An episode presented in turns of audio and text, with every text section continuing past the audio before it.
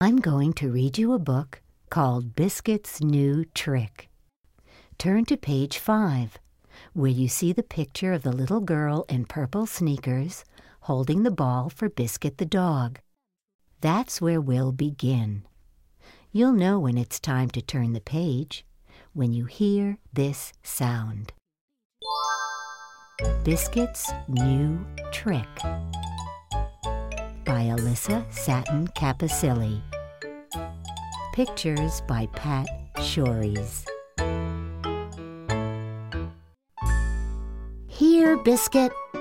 Look what I have. Woof, woof. It's time to learn a new trick, Biscuit. Woof, woof. It's time to learn to fetch the ball. Ready? Fetch the ball, Biscuit. Woof, woof. Silly puppy, don't roll over now. Get the ball, Biscuit. Fetch the ball, Biscuit. Woof, woof.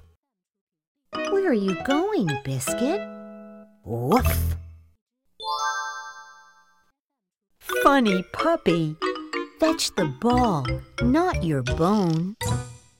Let's try again. Fetch the ball, Biscuit. Woof, woof. Good puppy. You got the ball. Woof. Wait, Biscuit. Bring the ball back. Woof, woof. Let's try one more time. Fetch the ball, Biscuit. Woof, woof. Oh no, not in the mud. Stop, Biscuit. Don't fetch it now. Woof.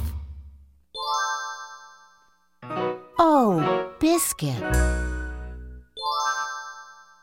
You did it. You learned a new trick. Woof, woof.